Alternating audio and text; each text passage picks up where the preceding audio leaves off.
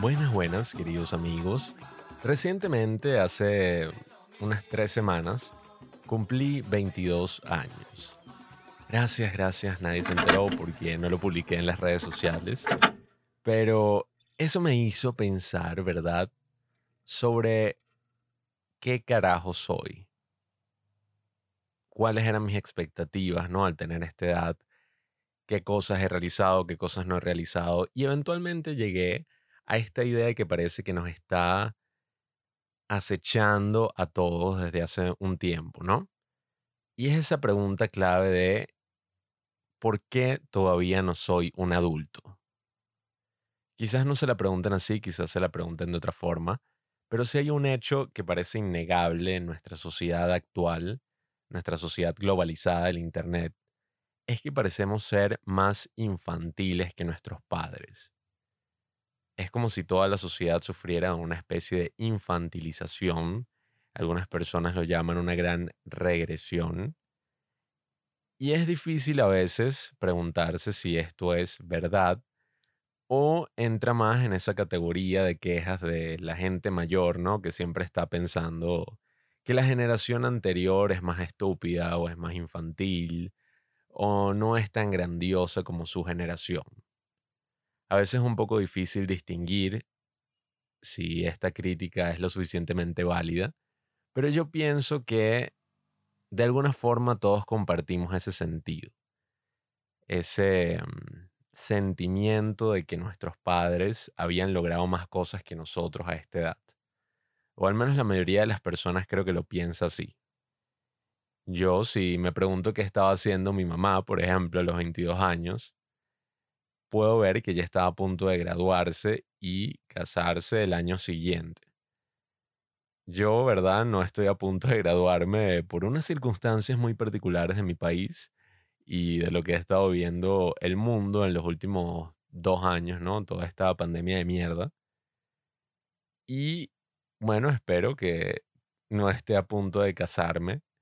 Y he visto como que esta tendencia, ¿no? De, de ver con muchísima extrañeza esas vidas que se nos parecían tan normales. Eso de que nos casamos, nos vamos de la casa, tenemos un trabajo de oficina o un trabajo regular, tenemos hijos, tenemos una familia. Todo este tipo de cosas que aparentemente eran el estándar y actualmente parecen como que relatos y sueños muy, pero muy lejanos, ¿no? Para muchísimas personas. Mi hermana, por ejemplo, ya tiene 30 años y la idea de tener un hijo o de casarse o cualquiera de estas cosas aparentemente adultas le parecen un chiste extremadamente lejano y quizás hasta irracional, ¿no? Son cosas que no se le podrían pasar por la cabeza.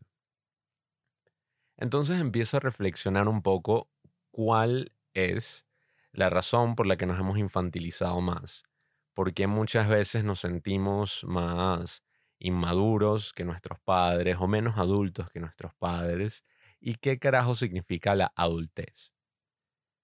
Me topé con un artículo muy interesante que les dejo en la descripción hace ya unas semanas, ¿no?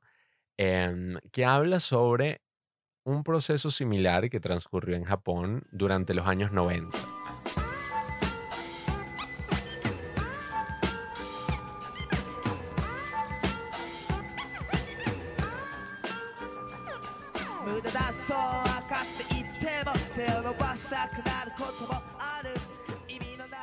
En el artículo lo llamaban la gran regresión.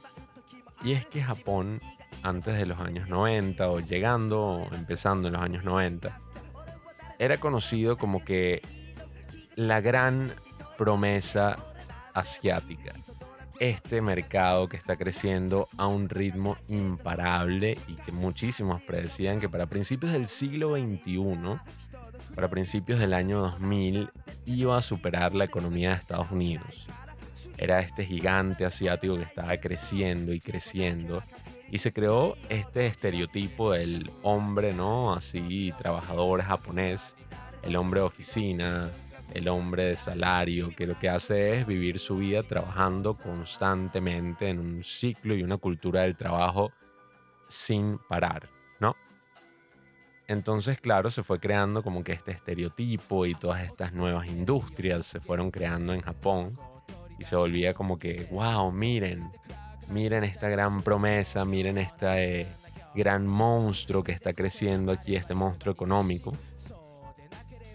Y se tenía como que esta concepción de que hay que sacar muy buenas notas, hay que ir a la mejor universidad, hay que trabajar en el mejor trabajo y trabajar y trabajar y trabajar para poder llegar a ser uno de esos hombres de salario, ¿no?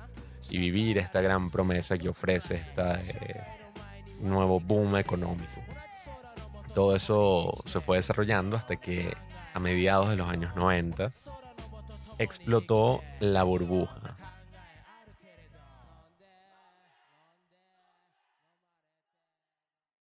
Una gran burbuja económica que se formó terminó explotando. Y todos esos sueños que le habían vendido a los jóvenes en Japón, todas esas promesas de un crecimiento imparable, terminaron. Japón empezó a vivir como una especie de regresión y no únicamente económica, sino parecía que cultural, parecía que en la misma conciencia del público japonés algo había cambiado profundamente. Entonces, claro, este artículo explora que fue justo en esta época donde vemos el origen de toda esta cultura kawaii, toda esta cultura de los otaku, todas estas cosas tan famosas, ¿no? Actualmente, pero que en ese momento estaban empezando a surgir. Otaku quiere decir una persona que le da más importancia a sus hobbies que a las cosas importantes de su vida, ¿no? Era como que algo casi que como un insulto, pues en Latinoamérica lo usamos como un insulto, pero en ese momento era como que, ay, mira, mira toda esta gente que está como que dejándose llevar por estas cosas infantiles y no quiere trabajar y no quiere, qué sé yo, consumir. O si quiere consumir, quiere consumir puras cosas que no son de adulto, como mangas y videojuegos y pasarse el día jugando en, esta, en estos lugares de Arcadia, ¿no? Estas maquinitas. Entonces Japón empezó a experimentar todo este cambio cultural en su juventud y empezamos a ver cómo la gente se vestía de manera muy extraña en las calles de Japón, de manera muy infantil, con, con ese término, ¿verdad? Kawaii, que quiere decir algo así como muy adorable, algo muy cute. Hello Kitty se convirtió en una de las marcas más rentables en Japón en el año 2000, generando millones y cientos de millones de dólares. Y toda esta transformación ¿no? empezó a ocurrir en los años 90 en Japón, teniendo bueno, un impacto cultural tan grande que podríamos decir que en la actualidad toda esa cultura japonesa se ha vuelto mainstream, ¿no? Y, y ahora, bueno, eh, qué sé yo, uno de los géneros pornográficos más vistos es el hentai. Eh, o bueno, el anime es que sí, uno de los contenidos que la gente más ve en Netflix y en general. Todo parece apuntar a que esa gran regresión se está viviendo a nivel mundial, ¿no? Algo muy parecido a lo que ocurrió en Japón en los años 90 parece que está ocurriendo en nuestro mundo moderno en nuestro mundo moderno donde hay muchísimos jóvenes decepcionados, donde hay muchas promesas que, no fueron cumplidas evidentemente, y donde todo este proceso que ya estaba viéndonos un poco más como deprimidos y, y tristes, se multiplicó por mil con la pandemia de mierda, ¿no? Donde tuvimos que vernos encerrados y donde muchísima gente enfrentó esta gran confusión, esta gran confusión donde te decían que el mundo iba a acabar y, te decían que, bueno, que si no es por la pandemia, es por el calentamiento global o por cualquier cosa, ¿no? No era esa imagen, ¿verdad? Que uno tiene en su cabeza cuando te dicen que, ay, el mundo va a acabar y la gente se vuelve loca y hace mil cosas raras en la calle. Era como que el mundo va a acabar, pero tú tienes que cumplir tu responsabilidad de quedarte aquí encerrado y usar esta mascarilla y hacer todas estas cosas, ¿no? Entonces, estamos viviendo ¿no? tiempos muy difíciles. ¿Qué tiempos en la historia humana no han sido difíciles y no han tenido sus dificultades? Y estamos enfrentándonos ¿no? con el peso de las decisiones que tomaron nuestros padres, el peso de las decisiones que tomaron las generaciones anteriores. Yo creo que, y eso es algo que también aparece en el artículo, toda nueva generación está tratando de lidiar y de construir en el mundo que fue previamente construido por las generaciones que la preceden. Estamos como que tratando de buscar nuestro lugar en el mundo, lo cual siempre está lleno de muchas dificultades, muchos retos, muchos momentos cringe, ¿no? Eh, en cada generación.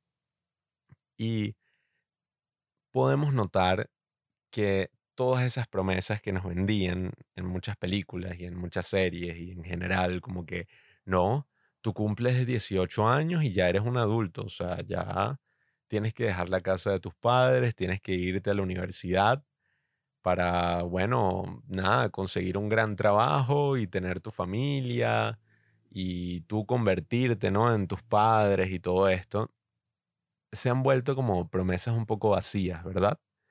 Porque yo veo el panorama actual donde la economía sin duda se ha visto muy afectada a nivel global. Eh, ni hablar en mi país de mierda, pero a nivel global, o sea, ya es muy difícil que tú, ay, sí, te fuiste de casa de tus padres, te metiste en la universidad y con tu trabajo así de asalariado fácilmente compraste tu casa y estableciste tu familia. Eso es prácticamente imposible. Estamos como frente a un nuevo paradigma y a un gran cambio de paradigma donde lo que la gente quiere ya no es buscar esos trabajos así seguros, porque parece que ya no existen, esos trabajos donde, ay, mira, estuve en esta empresa por 40 años hasta que me jubilé, parece que ya se vuelven como que cada vez más inexistentes. Y entonces todo el mundo está viendo ahí qué hace, existe esta economía que en inglés la llaman la gig economy, o la economía en mi país, qué sé yo, de chambear, de matar tigre, de hacer un trabajito por aquí, un trabajito por allá. Em, muchísima gente está viviendo como así, eh, con un trabajo que le da lo suficientemente em, dinero, no sé, que le da suficiente dinero para vivir, para sobrevivir. Creo que muchísima gente está viendo como todas estas grandes promesas en verdad no están siendo cumplidas. Entonces eso nos lleva como a un gran sentimiento de, oye, quedarse atrás, de no tener las mismas oportunidades que nuestros padres tuvieron y de querer cambiar el mundo, pero sin saber exactamente cómo queremos que sea, ¿no? Todos decimos que no, que los viejos modelos eh, son una mierda y son, no sé, todos los viejos son personas racistas y homofóbicas que nos metieron en este lío y todo era una mierda y no sé qué cosa. Pero, oye, no sé, o sea, pareciera que ni siquiera estamos del todo claros de cuál es esa sociedad, ¿no? Que queremos lograr. Y, yo creo que esa es una dificultad a la que se enfrentaron todas las generaciones, ¿no? Es un proceso. Entonces, oye, me encuentro aquí, ¿verdad? Reflexionando a mis 22 años de edad sobre todo este proceso que ocurrió en Japón, que les voy a dejar el artículo ahí para que lo lean, que está muy cool. Aunque bueno, el tipo se pone a hacer unos comentarios ahí fastidiosos sobre Trump, que bueno, un poco extraños. Pero el punto es que todo este proceso que se vive en Japón no tuvo malas consecuencias a largo plazo. Toda esta aparente regresión, ¿no? Donde la gente empezó a actuar como niños y se vieron fenómenos muy extraños que todavía prevalecen hasta el día de hoy, como los hikikomori, que son personas que deciden desconectarse completamente de la sociedad y vivir sin salir de sus casas. Todo ese tipo de, de situaciones y perversiones que ocurrieron, ¿verdad?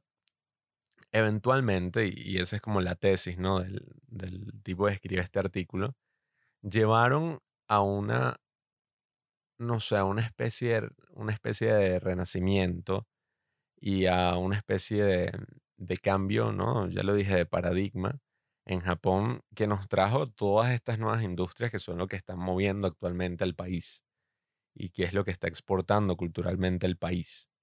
Toda esta cultura del anime, toda esta cultura del cosplay, todo este tipo de cosas, em, bueno, los videojuegos y todos estos cambios, ¿no? Que, que vienen directamente desde Japón y que mucha gente como que, ay, mira, Japón está viendo en el futuro. Entonces, eso nos hace preguntarnos es cuáles van a ser esos cambios aparentemente positivos que van a venir de esta gran crisis a la que nos enfrentamos. Para mí es particularmente difícil porque mm, yo vivo en una dictadura y si bien yo me puedo relacionar muchísimo contigo que me estás escuchando, incluso si no vives en mi país, en Venezuela, em, porque parece que todos estamos compartiendo en una cultura globalizada del Internet, eh, donde básicamente cualquier mierda que pase en Estados Unidos se vuelve como que, ajá, o sea, no sé, ay, mire que hay un peo con el aborto en Estados Unidos, listo. Ese va a ser como el nuevo tema en todo el mundo occidental. Em, pero a, lo que estoy apuntando, ¿verdad? Es que estas dificultades a las que nos enfrentamos actualmente, este sentimiento de que cada vez nos volvemos más infantiles y de que las personas cuando tienen 30 años, uno esperaría y que, ah, mira, ya tiene su casa, ya tiene sus hijos, ya tiene su vida resuelta y para nada, o sea, está muy lejos de eso, me hace reflexionar también sobre mm, ese fenómeno que yo creo que todos vivimos. Ese fenómeno de cuando uno está en el colegio y ve a las personas de grados superiores como, wow, no me imagino cómo será estar algún día en, en, no sé, el último año de secundario, de bachillerato, y ser como esas personas gigantes, ¿no? Que recorren los pasillos. Y llegas hasta ese punto y se siente como una gran decepción porque dices como que, bueno, no me siento para nada distinto, eh, no me siento como ese gran adulto que me imaginaba, ¿no? Y yo creo que esa es como una gran ilusión y una parte de desilusión que todos vivimos también con la adultez. Uno se imagina que sus padres ya tenían como que una mentalidad completamente distinta y que al tener hijos ya eran como que estos padres, ¿no? Estos grandes cuidadores que ya sabían cómo ser padres, pero no estamos conscientes de que probablemente también tuvieron momentos de confusión tan grandes como los que nosotros vivimos ahora o que cuando tuvieron un hijo no se convirtieron automáticamente en padres, sino que no tenían en algunos momentos ni la más mínima idea de qué carajo hacer.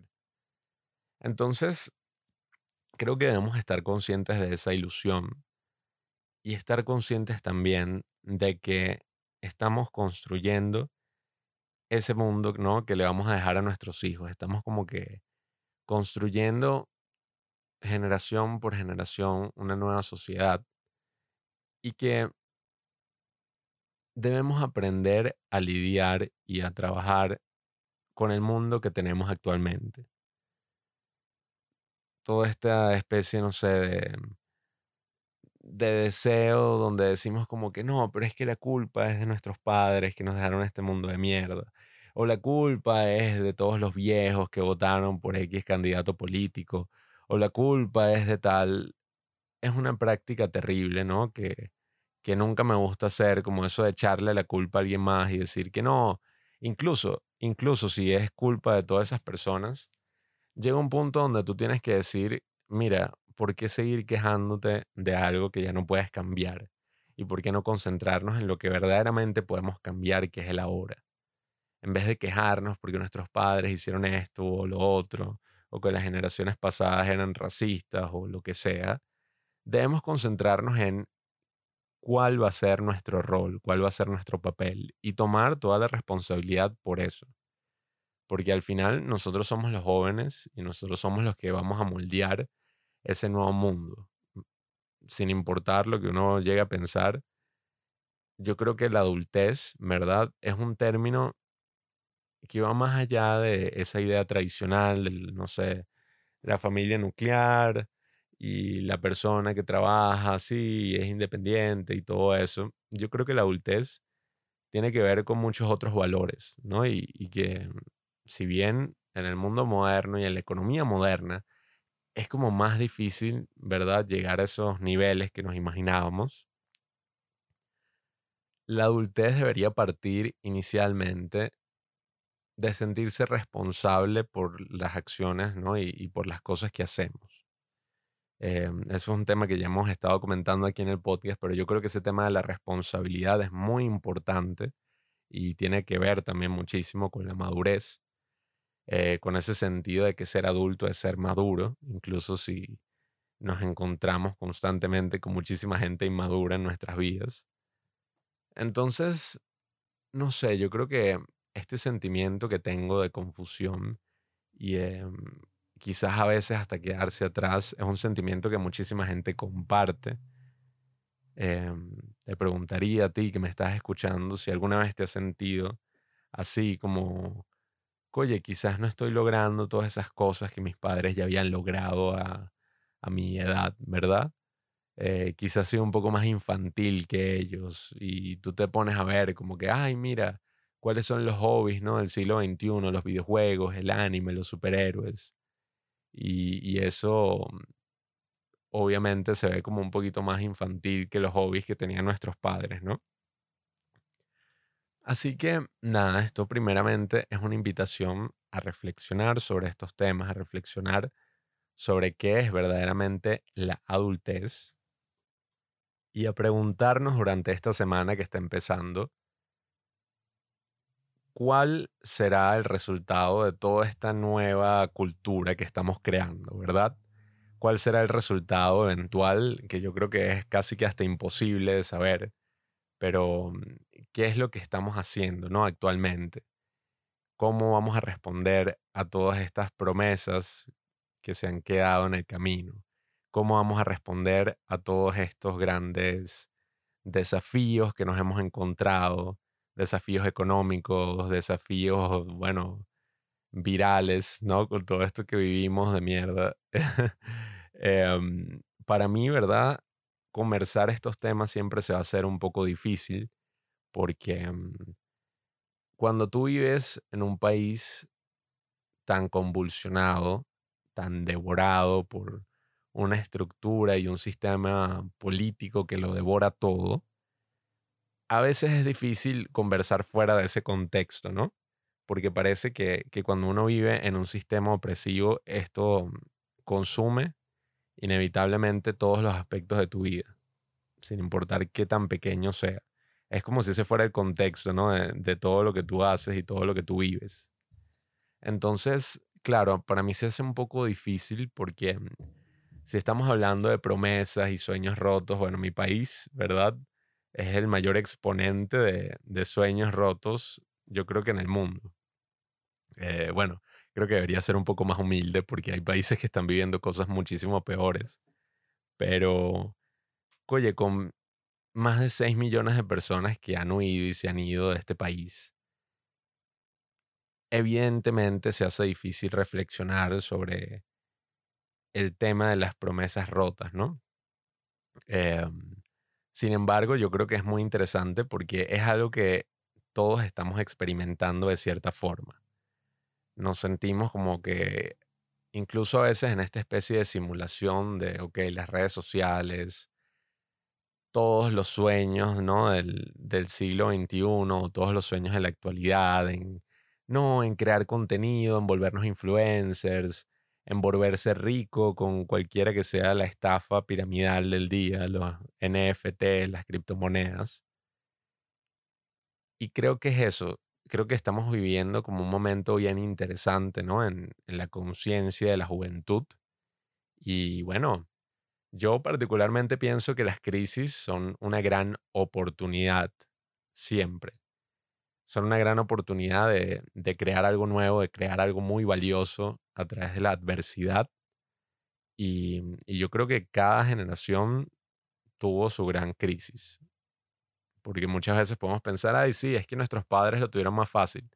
Pero tú empiezas de verdad a analizar la historia de un país y todas las cosas que ocurrieron para vivir cualquier tipo de prosperidad y te vas a dar cuenta que es una historia muy convulsionada, es una historia donde hubo guerras, donde hubo todo tipo de actos atroces y, y de dificultades de todo tipo. Y, es gracias en parte a, esa adversidad y a ese tipo de, de dificultades que, que se logra eventualmente un cierto tipo de prosperidad, ¿no? Entonces, nada, creo que debemos ver esta crisis con un poco de entusiasmo, porque la niñez, si bien se puede ver como algo muy negativo, también yo creo que tiene sus grandes aspectos positivos, sus grandes aspectos creadores, en que cada niño es un artista. Y todo gran artista piensa como un niño, ¿no? Es un niño así dentro de sí. Tiene a su niño interior. Así que, mm, nada, yo pienso que tenemos una gran oportunidad frente a nosotros. Una oportunidad de qué vamos a hacer, ¿no? En, en esta segunda infancia que parece que estamos experimentando. Nos vamos a dejar llevar por esos lados negativos, ¿no? De ser niño, que si bien la nostalgia lo pinta todo, la niñez tuvo sus grandes retos, todos éramos un poquito estúpidos y cabrones de niños, ¿no? A los South Park, yo creo que tuve muchos amigos así. Entonces, la pregunta es, ¿por qué lado nos vamos a dejar llevar? ¿Por ese lado negativo de la niñez o por ese lado inventivo, ese lado maravilloso de ser niño? Entonces, bueno, nada, queridos amigos, quería reflexionar un poco sobre este tema con ustedes. Los invito también a reflexionar, a que nos sigan en nuestra página de Instagram, donde siempre tratamos de abrir algún tipo de debate y nada nos conseguimos es como con puros insultos y gente que nos llama racistas por cualquier cosa. o bueno, cualquier cosa racista, transfóbico, homofóbico, etc. Pero bueno, es un vacilón, compartimos varias cosas interesantes y yo diseño todos los posts y lo hago con mucho amor. Así que nada, síganos por ahí. Y estén pendientes eh, de lo que va a decir Juanqui la semana que viene. Y nada, queridos amigos, muchísimas gracias por escucharme si llegaste hasta este punto. Y nada, vamos a ver qué carajo hacemos en esta nueva infancia.